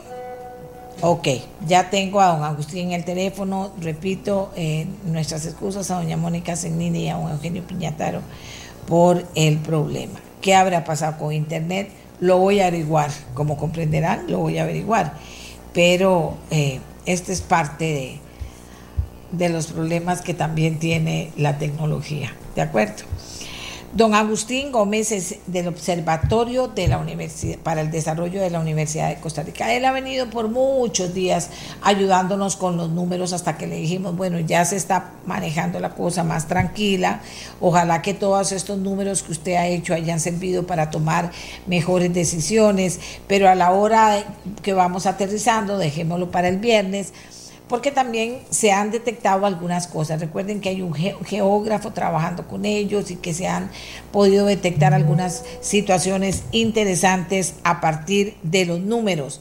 Así que ya está con nosotros don Agustín Gómez. Adelante, don Agustín. Buenos días y gracias y a los que nos escuchan, un saludo cordial, muchísimas gracias. Sí, efectivamente, en los últimos días hemos empezado a notar ya y a, corroborar una leve desaceleración en el comportamiento de los casos y en el acumulado de los casos por semana. Eh, y eh, tal vez no tanto por día con las cifras, pero lo que les quiero comentar es que, por ejemplo, en los últimos siete días el país reportó 15.290 casos. Si comparamos esos esos siete días con los siete días de la semana pasada, hay un hay un reporte de cerca de 1.400 casos menos. Esto qué es lo que nos está indicando que sí efectivamente estamos entrando en lo que podría ser eh, una meseta, digamos, o una estabilización en el reporte de casos diarios eh, promedio por semana, en donde estamos reportando en esta semana 2.184 casos, falta obviamente los datos del día de hoy y el día de mañana para cerrar la semana epidemiológica, pero eh, si lo comparamos con, con, el reporte de hace una semana, esa cifra era de 2.280. Entonces, a pesar de que hay un, una un leve decrecimiento, también hay que entender que vamos a durar varias semanas reportando este este desaceleramiento, esta desaceleración, perdón, hasta que eventualmente podamos llegar a, reportar, ojalá en, en, algún momento menos de mil casos y después menos de 500 hasta llegar a estabilizarnos, que ese es, que ese es el, eh, la máxima que andamos buscando con el proceso de medidas de restricción que ha estado impulsando el gobierno, pero también con el proceso de vacunación. Doña Amelia, y es que en los últimos días también se ha visto eh, un, una, pongámosle, una desaceleración un poco en el reporte de fallecimientos, por dicha, eh, muy leve, eso sí, pero se ha, se ha desacelerado el promedio de fallecimientos por semana pasó de 32 fallecimientos la semana anterior promedio por día a 27. Eso es algo también importante de, analizar y de contextualizar. pero eh, siguen dando... Sí, sí, señora. Voy a interrumpir un momentito. Cuando decimos desacelerar significa que no hay no hay una tendencia hacia arriba, que es todo lo contrario. Eh, estamos estamos frenando lentamente el vehículo, pongámoslo así. Entonces, a la hora de, de frenar el, el vehículo, eh, hay algunas eh, estadísticas que por la inercia que traíamos no van a frenar con la misma fuerza. ¿Y esto que, a qué quiero hacer alusión? En el tema de hospitalizaciones y en el tema de fallecimientos y en el tema de las personas que ingresan a cuidados intensivos, no necesariamente vamos a estar viendo eh, un reporte tal vez de, una disminución considerable de un día para otro, pero sí se ha visto que por lo menos en el reporte de los nuevos ingresos, que es una estadística que maneja el Ministerio de Salud que lo reporta, la tendencia ha venido un poquito este, a la baja en la cantidad de personas que se internan o que ingresan a la UCI por día promedio. Eh, sin embargo, sigue siendo una situación este, complicada, una situación de saturación. El día de ayer teníamos reportado 534 personas en la unidad de cuidados intensivos y en salón teníamos 904. Entonces, si es si es algo de, de, preocupación, doña Amelia, porque en semanas anteriores habíamos conversado de la cantidad tan grande de casos que se habían acumulado por semana y eh, en estas semanas y en la que sigue algunas de las personas que se contagiaron tal vez hace siete días, hace ocho días van a empezar a, ir al sistema de salud. Entonces ahí es donde no vamos a ver una desaceleración tan marcada como la que se ha venido dando en el reporte de casos diarios. Ahora, ¿qué es lo que nos, nosotros esperaríamos con, con el tema del, de que las personas sigan cumpliendo los protocolos y demás? de que en un plazo de dos, tres semanas más la tendencia siga marcada hacia la baja, con lo cual eventualmente ya no vamos a estar acumulando de una manera tan rápida la cantidad de casos. Y eso se ve reflejado un poco en la tasa de reproducibilidad. En los últimos días, eh, para ser más concreto, en los últimos ocho días, ha estado oscilando en valores debajo de uno y eso es una tendencia marcada que no se veía desde hace mucho tiempo, en donde pasó en promedio en un valor de 0,94, oscilando a 0,96, este 0,93, ahí se ha mantenido y esto lo que nos evidencia es esta desaceleración leve en el reporte de casos diarios. Ahora, sin embargo, es un tema eh, que por supuesto depende de todos y todas que respetemos las medidas, que no rompamos burbujas, que sigamos con, acatando las medidas y las disposiciones para eventualmente... Eso, eso le quería decir, Agustín, que a mí me da miedo cuando decimos esto, porque eh, también tengo información de que ya mucha gente que no tiene que, que los chiquitos no están yendo a la escuela, que vienen las vacaciones, etcétera, ya están planeando. Yo no digo que no lo hagan, pero esto que estamos diciendo no significa que quítese la mascarilla, comience el pachanga, porque esto no funciona así con COVID. Usted, usted me había hablado, habíamos hablado, creo que aquí al aire, de la posibilidad de que en estos ejercicios que hacen ustedes pudieran detectar focos importantes, si son los mismos de antes, si se, si se pudo sacar provecho a todos estos estudios para hacer esa detección y por supuesto prestarle especial atención a esas zonas que me dicen también algunas son reincidentes. Sí, de hecho, en, en el análisis que hace un, un colega, Melvin Lizardo, en la Escuela de Geografía, se ha hecho una visualización de los corredores por donde podría estar este, viéndose con mayor afectación el virus que están asociados a distritos en los cuales la, la gente se, se moviliza por alguna u otra razón. En, en el reporte a nivel de distrital, doña Mele, sí, sí, lastimosamente seguimos hablando de los mismos distritos de hace varias semanas en donde se ha presentado una, una, un reporte sistemático en la cantidad de casos. Estamos hablando, por ejemplo, del distrito principal de Alajuela, eh, Pavas en San José sigue igual, de hecho el día de, de, ayer que conversaba con, con otro medio local en Pérez de León, San Isidro en general sigue presentando este una un comportamiento un poco creciente, no tan grande como venía en las otras semanas, igual que Daniel Flores.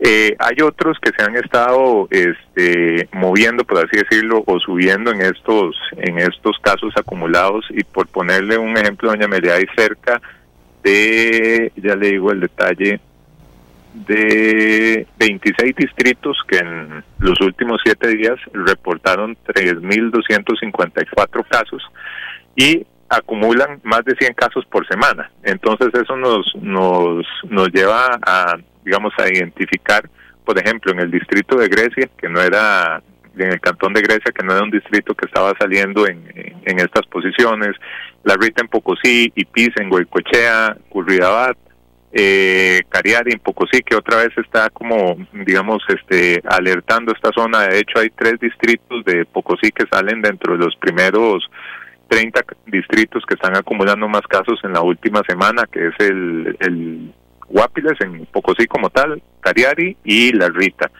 que eso nos nos lleva a alertar también cuál es la dinámica que se están dando en esos en esos barrios o en, en esas comunidades. Ojalá doña no pudiera tener información más puntual para poder decir inclusive a nivel de, de barrios o de comunidades cuáles son las, las las zonas en las cuales uno podría tener mayor este, cuidado o extremar las medidas sanitarias Agua Caliente en Cartago sigue sigue saliendo y reportando digamos valores un poco altos. Esto es en la en la cantidad de casos diarios que se acumulan por semana. También hay que ver en el tema de fallecimientos que por ejemplo en la última semana San Sebastián es el que más ha estado eh, lastimosamente reportando fallecimientos, acumula ocho fallecimientos en los últimos siete días. Después le sigue Liberia, Tillo, y eh, San Antonio de Desamparados como los, los distritos en los cuales este, se ha visto un poco más afectado la, la letalidad. Hay que tener también, doña Amelia, en cuenta que el comportamiento que se puede estar dando en estas zonas va a estar asociado directamente a la a la movilidad o a la actividad económica que se puede estar desarrollando ahí y también a la forma en que interactúan estos distritos o estos corredores en, entre sí. hay que tener presente, en otro momento lo habíamos conversado, eh, que mucha de la conectividad en el gran área metropolitana puede facilitar el tema de la propagación del virus por las concentraciones en paradas, por las concentraciones, digamos, en ciertos en ciertos lugares y en ciertas zonas. Por ejemplo, en el caso, creo que también lo habíamos comentado en, en algún momento de Coano, Cóbano tenía una particularidad de que todo pasaba por el centro de, de Cóbano para poder hacer la distribución a las, a las demás playas vecinas. Entonces, el, la idea de que las personas conozcan cuál es la afectación que se puede estar dando en estos distritos o en estos cantones es para que ellos tomen las mejores decisiones en función de que si voy a salir, cuáles son las medidas que tengo que tomar o, las, o la forma en la que tengo que extremar el, digamos, la, la atención. Si hay información que nosotros tenemos sobre esta esta tendencia hacia la, a la baja y no es para, como usted lo menciona, de relajar medidas, sino de entender que, por ejemplo, nos ha llevado eh, cerca de, ya le digo con detalle, cerca de,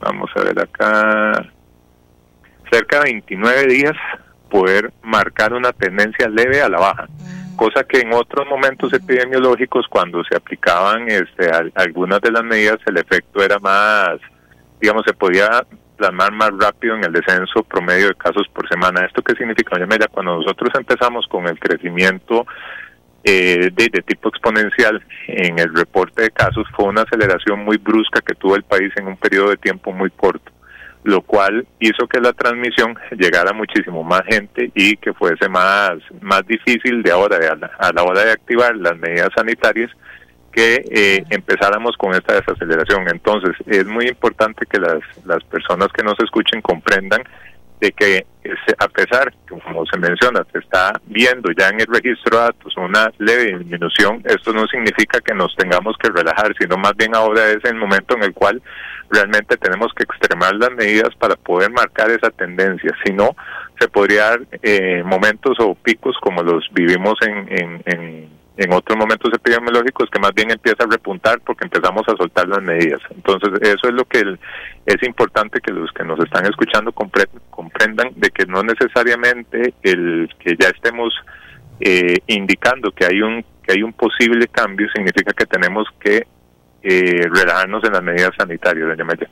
Eso es importantísimo, porque mira, en eso tenemos, eh, casi que nos parecemos todos los seres humanos, eso es lo que ha pasado en muchos lugares también. El tema ahora es también, que eso lo puedo agregar, que, que estamos preocupados porque nuevas mutaciones o cepas del virus mucho más fuertes que ya están apareciendo en lugares del mundo nos afecten y entonces el contagio sea más rápido, etcétera, si nosotros abandonamos el comportamiento que nos han solicitado, que sean totalmente prudentes, que podemos convivir con el COVID, eh, pero eh, eh, Agustín, pero que no agarremos esto por la libre porque volveremos a estar, y parece increíble decirlo, pero podríamos volver a estar en una situación seria.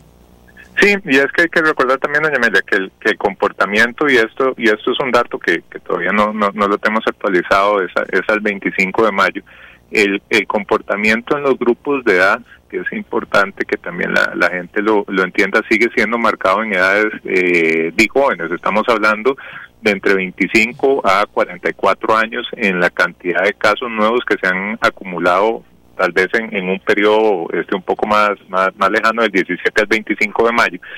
Pero a la hora de, volver a analizar eh, las, los decesos y los fallecimientos, ahí sí hay un cambio, Nemelia, y es que, por ejemplo, en, en, un análisis que hicimos tomando en cuenta los días del 17 al 25, el grupo de edad que más se afectó fue el de 55 a 59 en los fallecimientos.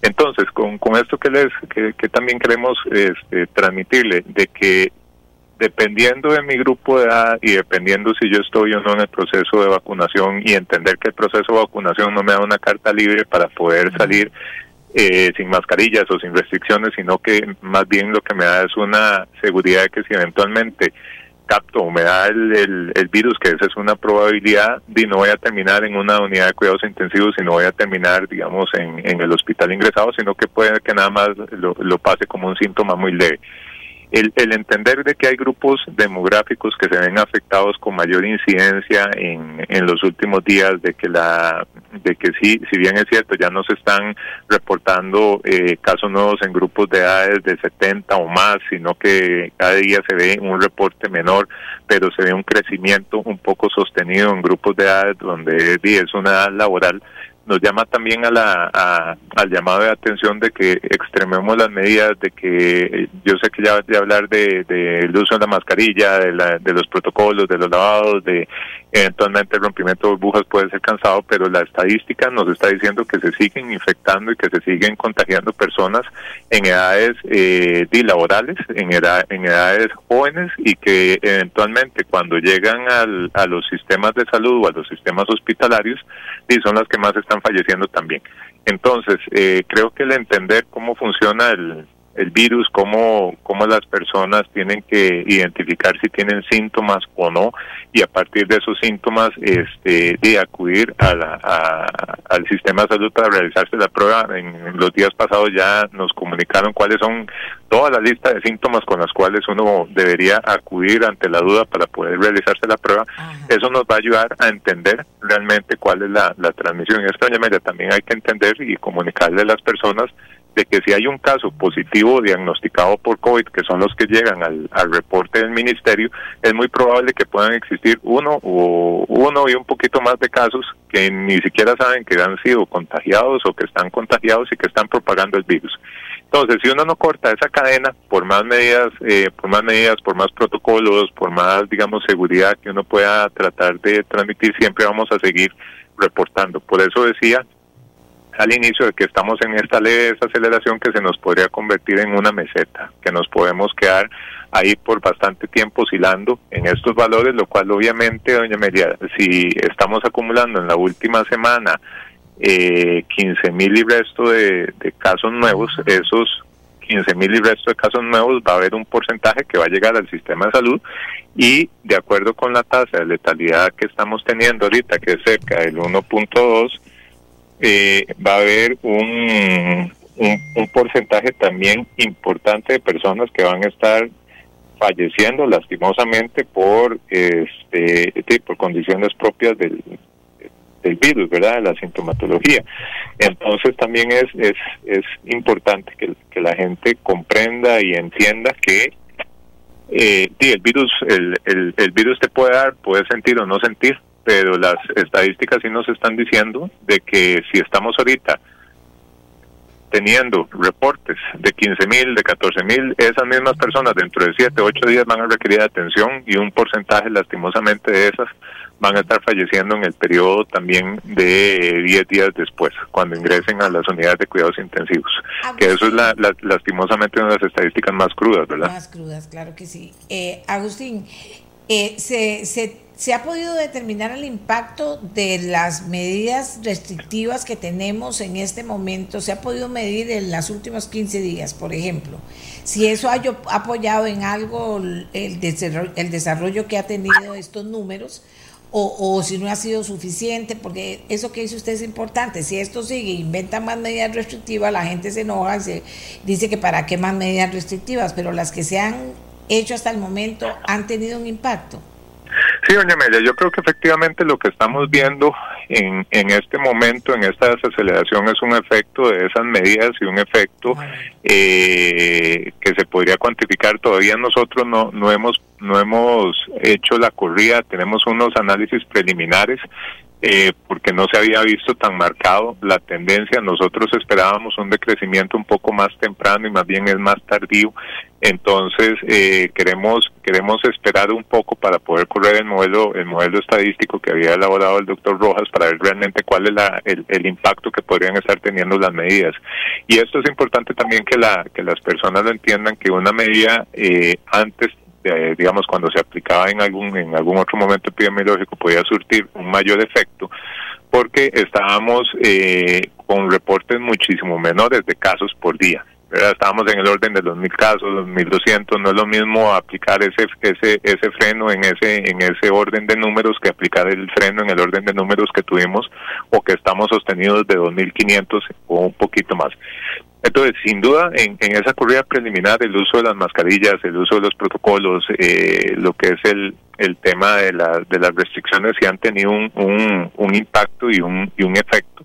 Lo que pasa es que estamos esperando que realmente eh, podamos marcar con mayor claridad la tendencia eh, a la baja o el reporte y este, no esperar que en este momento sea un este un impasse que está teniendo las personas y que ahorita vuelven a repuntar, que esperemos que no. Lo que pasa es que ya en otros momentos lo hemos tenido. Doña si usted se acuerda, antes de tener los reportes de 3.000 casos, eh, veníamos de reportes similares y fue de un momento a otro que se hizo este repunte. ¿Cuál fue la diferencia en ese momento? Que arrastrábamos el feriado de la semana anterior, en donde eh, el día lunes eh, fue feriado y tuvo ciertos, ciertos impactos. Por eso es importante ahora en este en esta semana y en la semana que sigue, que ya las, las clases han, han, han sido suspendidas y demás, realmente ver el efecto que podría tener eh, el comportamiento de los costarricenses a la hora de salir para ver que no se vuelva a repuntar esto, digamos, es como un poco el, análisis, pero sí efectivamente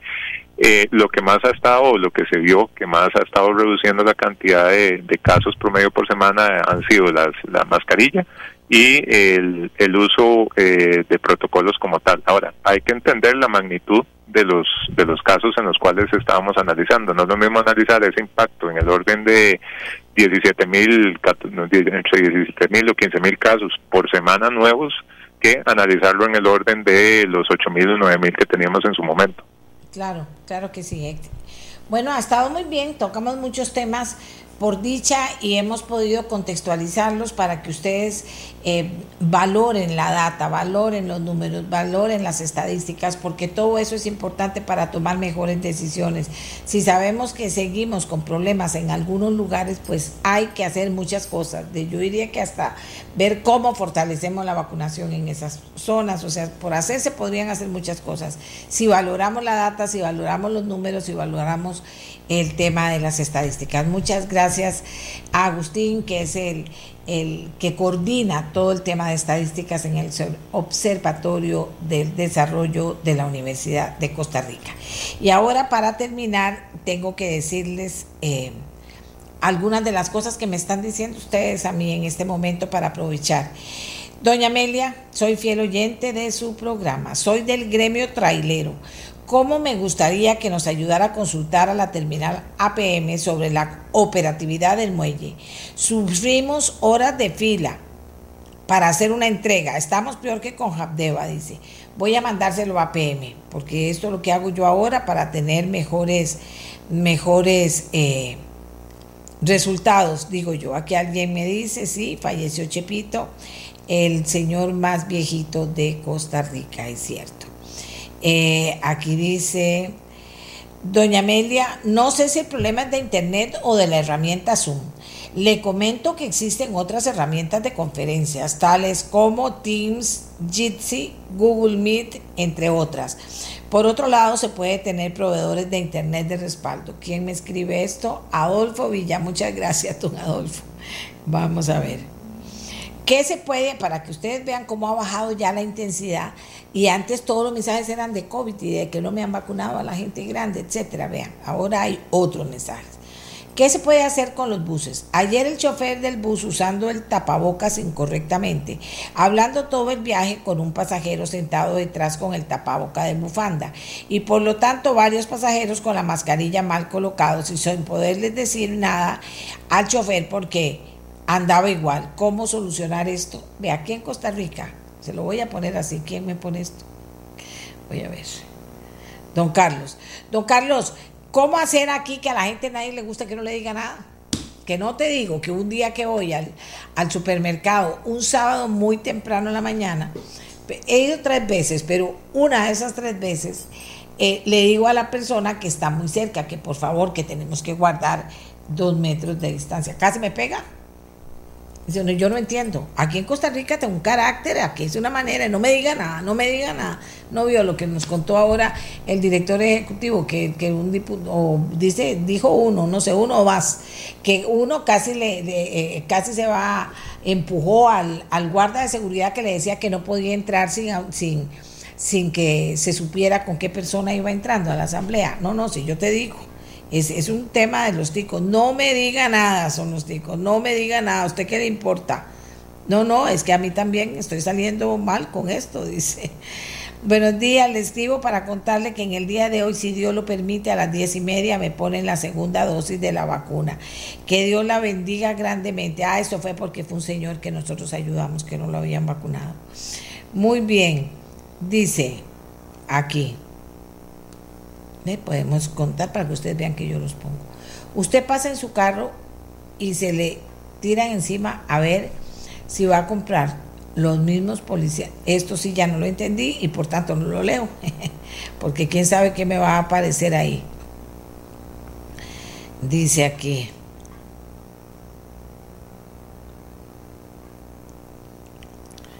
Eh, bueno, de, este, son otras cosas. Yo las mando directo al hospital. Vamos a ver. Dice, doña Amelia, voy a leer varias de esta persona. ¿Cómo es posible que pagamos millones por el búnker y no podemos pensar en un sistema en el cual la identificación que se entrega le permite a las personas visitar solo una zona? Correcto, está refiriéndose a la Asamblea. Y con, e, y con esa catizumba de asesores, cada diputado puede evitar enviar a uno de sus asesores a recibirlo y acompañarlo en los despachos.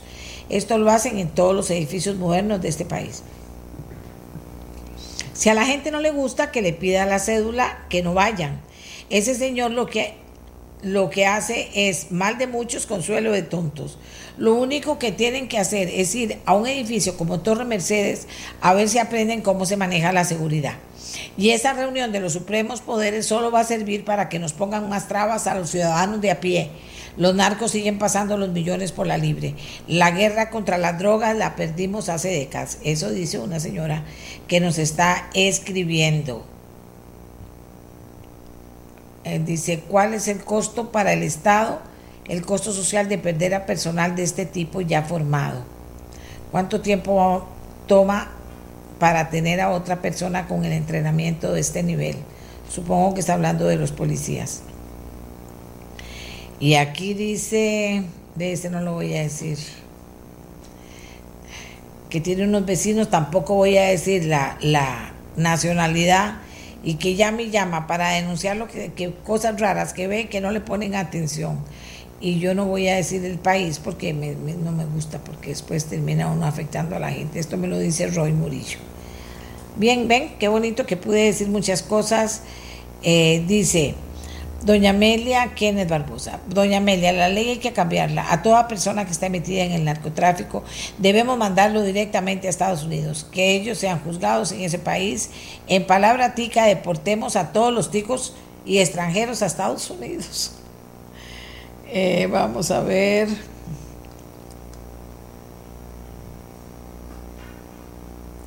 Doña Amelia, que de dónde salió, me dice Ricardo Caravaca, lo de Capesalud de Pavas. En ameliarueda.com va a salir ya ahorita porque Cristina Hidalgo está haciendo una nota para todas las cooperativas que, van a estar trabajando fin de semana, sábados y Copesalud sábado y domingo. Ahorita en ameliarueda.com va a salir, ella la está haciendo. Así que pellizcaos y buscan ameliarueda.com. Bueno, aquí siguen hablando de por qué las, las boticas, las farmacias no vacunan para acelerar acelerar el tema. Ya Ricardo me contesta, muchas gracias mi estimada, muchas gracias mi estimado. Eh, aquí la gente sigue con la preocupación de que no agarremos la pausa de las escuelas para luego retroceder en lo que hemos logrado hasta el momento. Y aquí dice, si hubiese uno o dos casos aislados, pero fueron muchos y a, y a distintos diputados, estamos infiltrados por el narco. Bueno, no hay que ver tampoco las cosas tan así. Hay que esperar. Lo que hay que pedir es justicia, claridad, transparencia, excelente justicia para que todos estemos claros de que cada caso va a ir, se va a investigar y va a seguir su proceso debido y con transparencia vamos a conocer finalmente qué dicen las autoridades. Dice,